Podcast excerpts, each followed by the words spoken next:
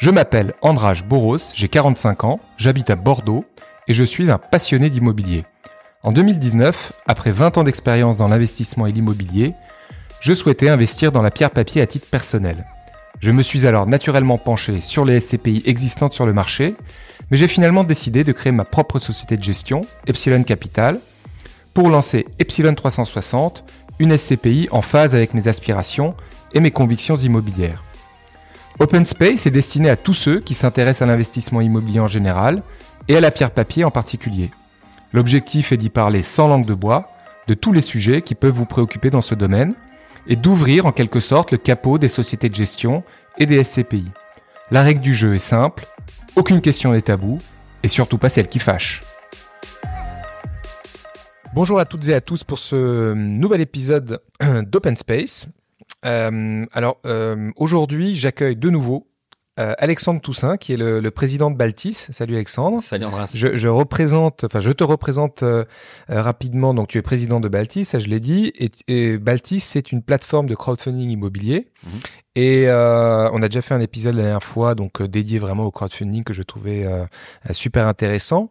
Et à la fin de, de l'épisode, tu m'as tu m'as lancé une balle euh, en disant mais tiens euh, pourquoi est-ce qu'on ferait pas un épisode dédié euh, enfin on compare les SCP au crowdfunding? J'ai trouvé ça j'ai trouvé ça une très excellente idée pour la simple et bonne raison que nous on a pas mal d'investisseurs qui viennent nous voir en disant tiens est-ce que euh, je devrais faire plutôt du crowdfunding plutôt de la SCPI parce que finalement dans la tête des investisseurs bah, c'est un peu la même chose.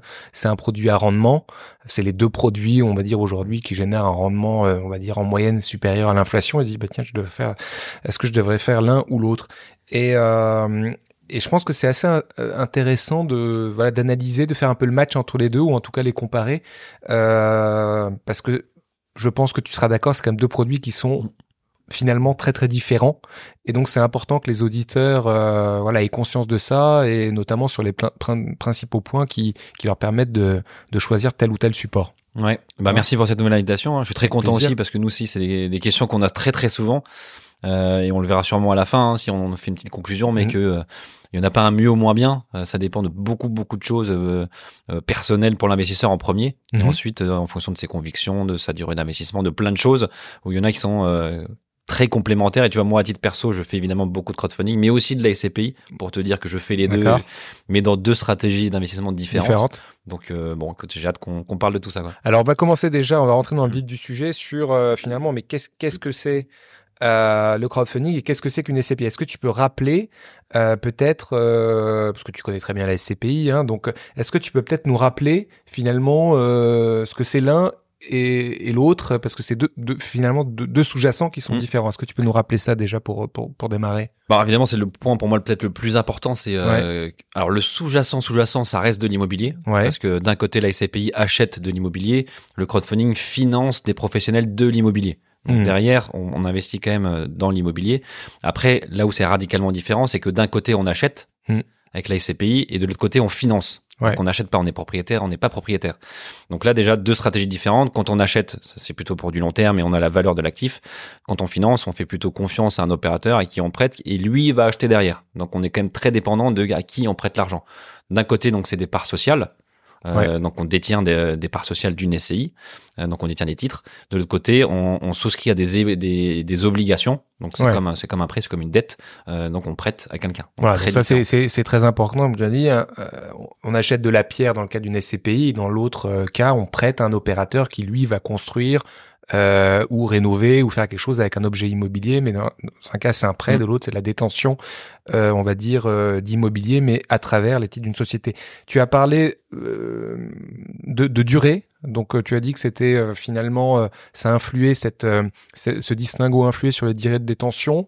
Donc, effectivement, on peut rappeler là aussi que ces deux produits qui ont un horizon de détention qui est, qui est très long.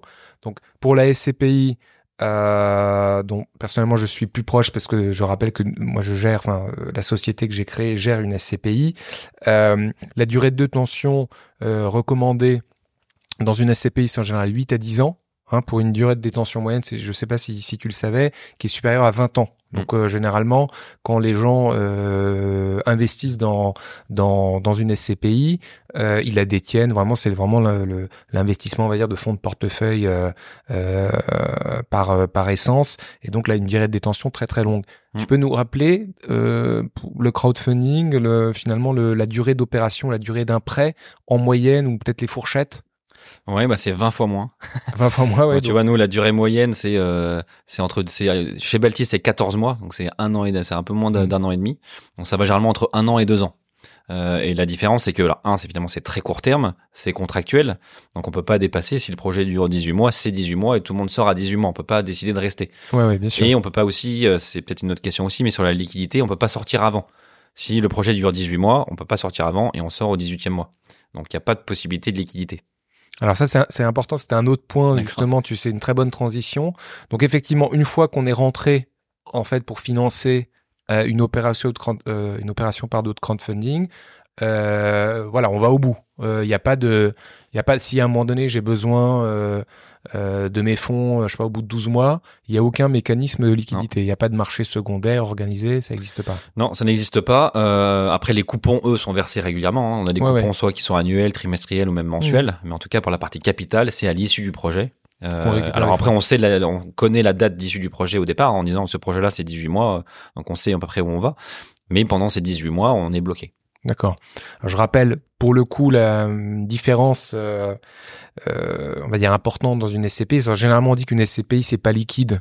Euh, moi j'aime pas trop dire ça parce que généralement quand on dit que c'est pas liquide, on compare euh, des choux et des carottes comme on dit parce que c'est vrai que si on compare les parts de SCPI à euh, un fonds action euh, ou une assurance vie ou ce genre de choses, effectivement, ce n'est pas liquide ou en tout cas c'est moins liquide. Maintenant, si on compare des choses qui sont comparables, c'est-à-dire les parts de SCPI euh, à un autre investissement immobilier, parce que je rappelle que la SCPI, même si c'est à travers un véhicule collectif, donc une SCI, ça reste un investissement immobilier, bah à ce moment-là, je pense que c'est au moins aussi liquide. Quand tu dois vendre un appartement ou T2, tu vas mettre, euh, je sais pas moi, peut-être euh, trois mois, le temps de trouver un acquéreur, de, de, signer un compromis, etc., etc., pour trois, quatre mois. Sur un marché sain, de la SCPI, généralement la liquidité elle est quasi instantanée ou en tout cas elle se fait dans le mois, hein, puisqu'on rappelle que c'est les, les, nouvelles, les nouveaux souscripteurs qui viennent financer les demandes de sortie, euh, ce qu'on appelle dans notre jargon les retraits. généralement dans un marché qui est sain et qui est fluide, ce qui est le cas en ce moment sur les SCPI, les liquidités elles sont euh, elles sont servies on va dire par la société de gestion sans aucun sans aucun problème. Mm. Donc là on va dire pas de liquidité, mais en même temps tu es comme tu l'as dit sur un investissement très très court. Mm. Donc d'ailleurs euh, la liquidité aussi qui est un point je trouve intéressant pour la SCPI, c'est que c'est partiellement liquide. On peut vendre une partie.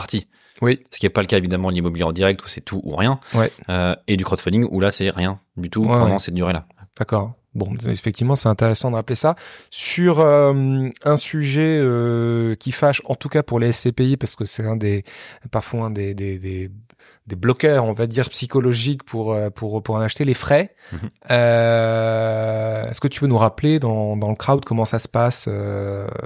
Alors ça va être assez simple, hein, parce que c'est l'une des particularités du crowdfunding immobilier, c'est qu'il n'y a pas de frais, donc pas de frais d'entrée, pas de frais de gestion et pas de frais de sortie pour l'investisseur. Donc, euh, s'il investit 1000 euros à 10%, euh, il touche 1000 euros euh, placés à 10%. Et comment vous êtes payé du donc coup Nous, on est payé par l'opérateur immobilier. Le professionnel de l'immobilier, c'est lui qui nous rémunère, généralement entre 5 et 6% du montant qu'on finance. Mais l'investisseur, lui, aucun frais pendant, avant et après. D'accord. Donc, tu, tu investis 1000 euros tu touches tes coupons, on va en parler, et à la fin, tu retrouves tes 1000 euros. D'accord. Alors sur les SCPI, euh, je vais répondre rapidement euh, parce que y a pour le coup, c'est pas standardisé, c'est-à-dire qu'il y a des modèles différents. Euh, tu as des modèles, euh, le modèle traditionnel où tu payes des frais d'entrée qui peuvent être de l'ordre de 8 à 12%, ça c'est le modèle historique, on va dire.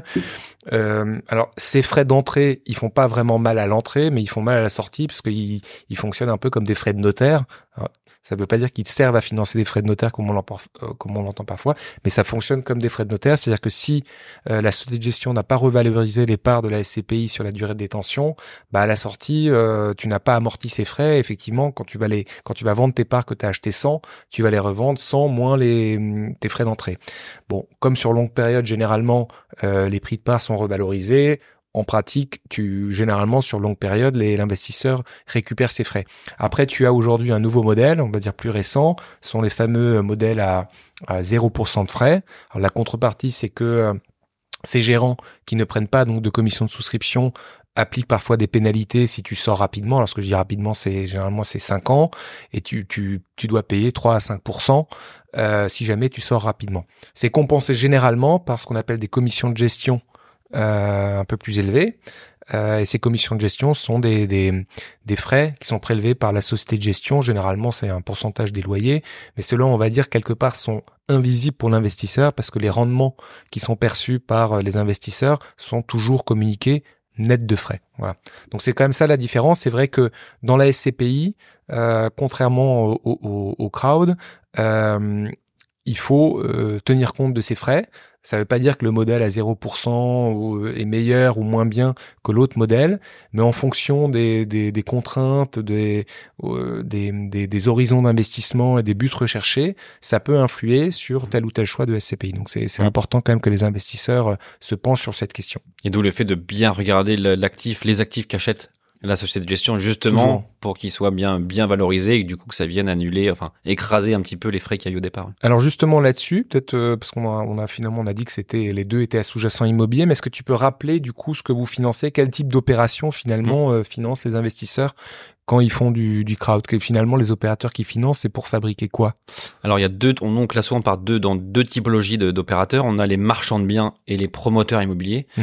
Les marchands de biens donc ce sont des, des personnes qui achètent de l'existant, qui le rénovent, qui le restructurent voire même qui le réhabilitent euh, et qui le revendent. Donc plutôt court terme, 12 hein, 18 mois, on achète, on, on fait les travaux, on revend.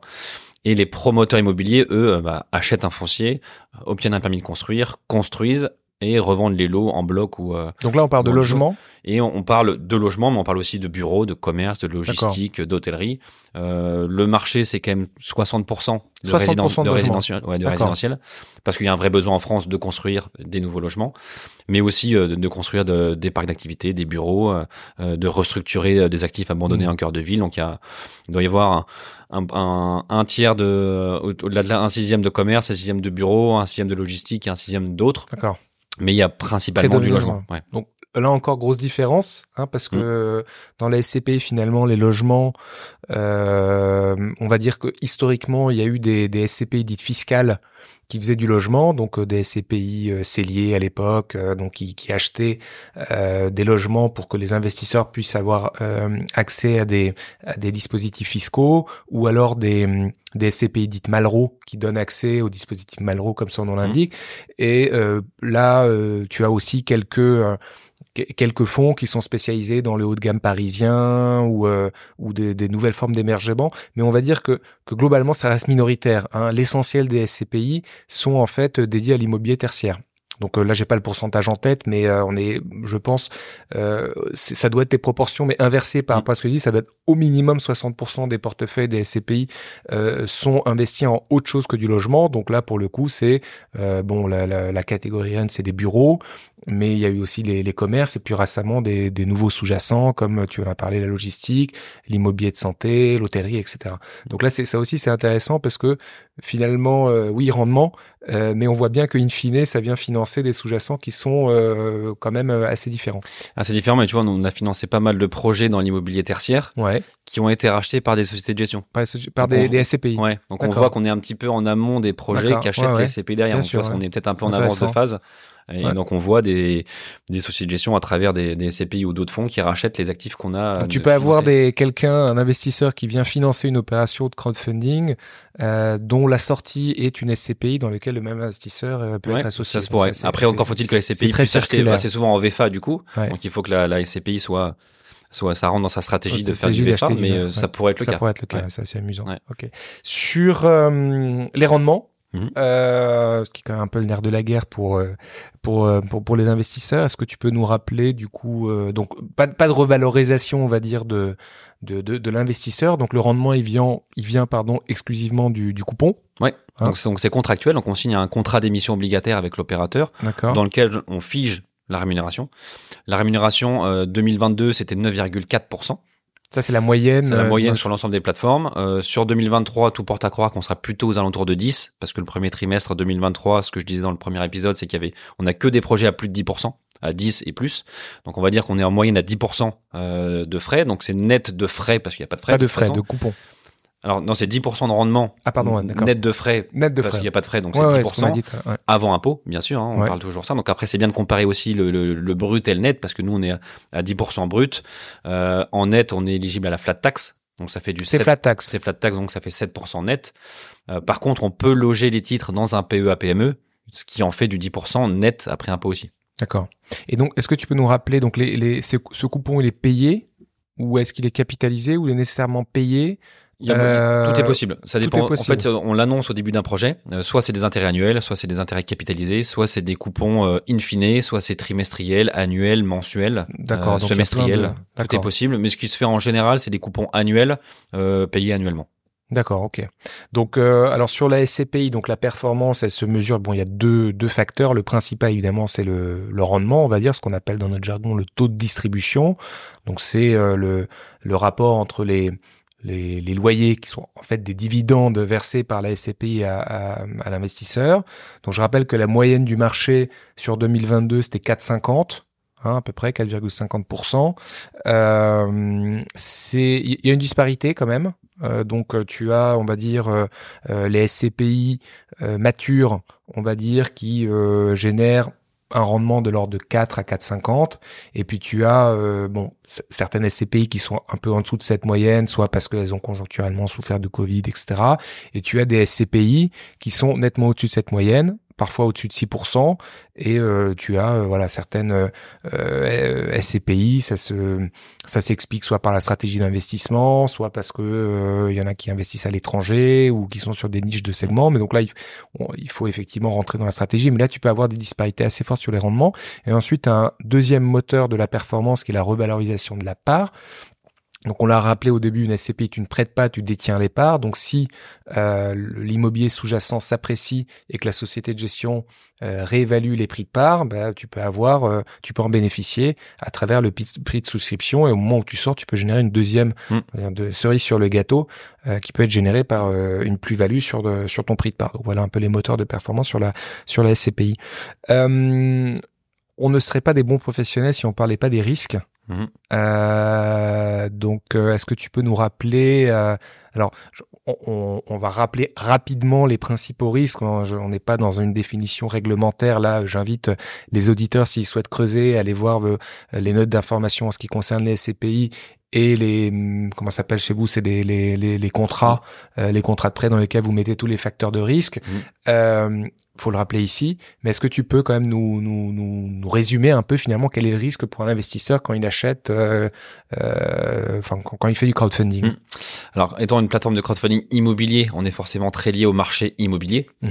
euh, marché immobilier qui a quand même beaucoup de turbulences ces derniers mois, voire ces dernières années entre euh, le Covid, tout ce qui est la crise géopolitique, la hausse des matières, le coût des matières premières, la hausse des taux. Donc, on est directement impacté, enfin indirectement, parce que les opérateurs qu'on finance sont directement impactés et donc nous indirectement.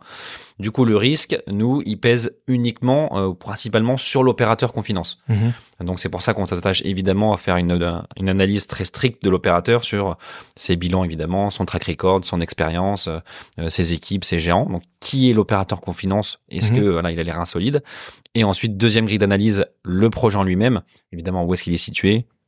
Est-ce qu'il y a le permis de construire ou les autorisations administratives qui ont été obtenues? Est-ce que la banque finance? Est-ce que les marchés travaux sont signés ou pas? Est-ce que les appartements sont déjà vendus ou prévendus ou pas? Euh, Et le plus gros risque qu'on peut avoir, c'est soit un risque de retard, c'est-à-dire qu'on devait financer un projet de 18 mois, mais c'est plutôt 24 ou plus parce qu'il y a un décalage, ou le risque de perte, perte partielle ou totale. Là, c'est le cas où l'opérateur fait défaut. Donc des promoteurs, des marchands qui font des défauts, c'est quand même très rare, mais en tout cas ça peut arriver. Et si un opérateur fait défaut, il peut y avoir une perte totale du capital euh, avant qu'on active certaines garanties euh, qui peuvent être des cautions, des hypothèques ou des nantissements ou des fiducies.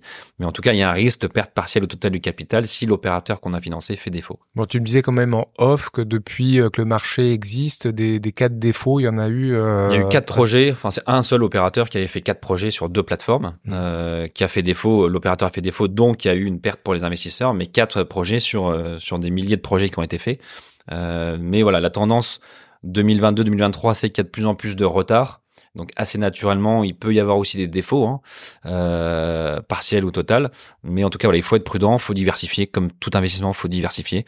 Il faut diversifier sur plusieurs plateformes, sur plusieurs projets, sur plusieurs typologies d'actifs, sur plusieurs régions françaises aussi, sur du court terme, de, du moyen terme, pour être un maximum euh, diversifié et, moins possible exposé à un opérateur. Ok. Bon, intéressant. Donc pour la SCPI, euh, euh, bon, bah, c'est assez différent hein, parce que encore une fois, on ne finance pas un opérateur, mais on détient, même si c'est indirect, on détient de l'immobilier. Donc finalement, le euh, le risque principal pour nous, on, l'a dit tout à l'heure, la performance, elle vient euh, euh, de, de, ce que la SCPI distribue et euh, in fine ce que la SCPI distribue. Alors il peut y avoir des plus-values, mais majoritairement ce sont euh, quand même les loyers qui sont versés par euh, les locataires du, patrimoine, et ça qui est reversé aux associés. Donc in fine le risque, on va dire principal, je, je parle sans détailler les risques de taux d'intérêt, les risques qu'il peut y avoir sur la liquidité, on en a parlé tout à l'heure. Le, sujet principal, c'est finalement la santé la bonne santé des, locataires et c'est là où euh, évidemment l'immobilier n'est pas euh, un îlot euh, indépendant. On, on, participe, on va dire, à, au, au, système économique global. Donc quand il y a de l'inflation, ça peut peser sur des locataires. des locataires peuvent être impactés plus ou moins en fonction de est-ce que c'est du commerce, du bureau, de la logistique, etc., etc. Donc c'est là où euh, les stratégies qu'il faut comprendre, les stratégies immobilières des gérants, il faut comprendre ce qu'ils achètent. Est-ce que si jamais il y a des défauts sur les locataires, est-ce que c'est facilement relouable? Est-ce que les, les biens qu'ils achètent sont euh, achetés aux valeurs de marché? Euh, Est-ce qu'ils ont choisi les bons emplacements? Est-ce qu'ils comprennent finalement les mutations à l'œuvre dans le dans le monde économique? Donc c'est ça finalement le risque et c'est là où il y a une valeur ajoutée du gérant. Il suffit pas d'acheter des, des de l'immobilier, mais il faut quand même faire confiance aux gérants. Voilà. Et donc là aussi, mettre mot et, tu l'as très bien dit, c'est diversifier, pas mettre tous ces œufs dans le même panier. Il y a aujourd'hui euh, 200 euh, SCPI qui sont euh, euh, actifs, enfin présentes sur le marché, dont à peu près une centaine qui sont vraiment actives et ouvertes à la souscription.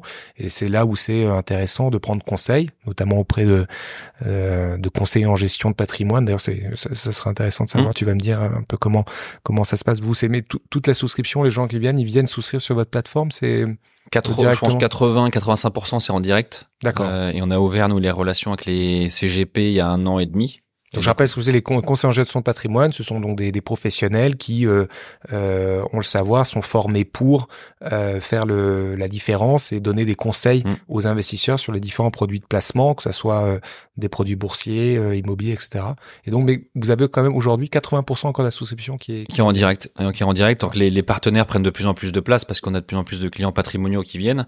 Et le CGP a un vrai intérêt, c'est qu'il analyse évidemment euh, les plateformes, il analyse les projets et il arrive à, à bien conseiller sur justement le fait de bien diversifier sur plusieurs types d'opérateurs, ce que je disais, plusieurs villes, plusieurs euh, typologies d'actifs. Bon, bah écoute, euh, Alexandre, vu que c'est tu es l'invité, je vais peut-être te laisser la, la, conclusion finalement sur ce sur ce match, mais qui n'en est pas un finalement? Non, c'est pas un match. Après, moi, je pars toujours du principe que l'investissement il se fait par objectif. Donc en fait, avant de choisir un, produit d'investissement, il faut savoir, il faut d'abord se poser la question de savoir pourquoi j'investis. Est-ce que je prépare ma retraite? Est-ce que euh, j'ai des travaux à payer dans cinq ans? Est-ce que je prépare les études de mes enfants? Est-ce que euh, euh, je veux créer une boîte ou je veux me marier dans un an? Donc en attendant, qu'est-ce que je fais? Et, si vous arrivez, si vous arrivez à répondre à cette question du pourquoi, vous allez trouver ensuite le produit. Donc si c'est du très long terme, il vaut mieux se tourner vers la SCPI en termes parce que c'est du long terme, parce que c'est moins risqué, parce que vous détenez l'actif, parce que c'est 100% géré, donc là, il faut aller plutôt sur la SCPI. Si c'est pour préparer un projet parce que vous comptez déménager dans un an et demi ou parce que euh, vous avez d'autres projets derrière assez court terme, dans ce cas-là, faites travailler l'épargne court terme, au bout d'un an ou deux ans, et récupérez l'argent rapidement pour ensuite faire votre projet. En tout cas, n'investissez pas dans une SCPI pour en sortir dans deux ans, aucun intérêt. Mais faites pas non plus euh, du crowdfunding en, en, ayant une vision à long terme. Mmh. Euh, donc pour moi, et c'est ce que je fais à titre perso, c'est ce que je conseille, c'est de faire les deux, parce qu'on a souvent des projets court terme, parce que euh, on a des projets de vie, mais on a aussi euh, besoin de préparer un peu la, retraite et la suite, hein, qui est un sujet d'actualité. Donc, il faut trouver des placements long terme. Donc, les deux sont très complémentaires. Les deux ont un sous-jacent relativement proche parce que c'est l'immobilier, mais deux façons différentes de le faire. Donc pour moi, c'est un, c'est on va dire pas un match nul, mais c'est un match euh, égalité euh, parce que les deux sont bien, les deux ont des avantages, des inconvénients, les deux ont leurs particularités. Mais en tout cas, prenez le temps de bien analyser la plateforme, bien analyser la société de gestion et ensuite bien analyser les projets et les, euh, les, euh, SCPI des sociétés de gestion. Et euh, évidemment, si besoin, faites-vous accompagner, faites-vous conseiller, échangez avec les gens, allez les voir. C'est là où on a beaucoup de convictions communes avec Epsilon, c'est que on est des gens de région, on est des gens humains, on est des petites équipes dynamiques, accessibles. Donc venez nous voir, venez nous parler, venez échanger et, et on sera évidemment ravis de vous conseiller. Et nous, on conseille pas mal de clients d'aller faire de la SCPI Epsilon 360 parce qu'on estime qu'on a, on a des valeurs assez proches et des convictions proches. voilà, n'hésitez pas à échanger, à discuter. C'est comme ça qu'on se fait aussi des convictions et, des idées. Eh ben, ça sera le mot de la fin. Merci beaucoup, Alexandre. Merci, merci, d'être venu nous voir pour une deuxième fois. Euh, C'était passionnant, encore une fois. Je pense que, je pense que nos, auditeurs et auditrices apprécieront euh, ta franchise, ta transparence. Donc, merci beaucoup. Bah, merci à toi. À Allez, bientôt. à très bientôt. Merci, Alexandre.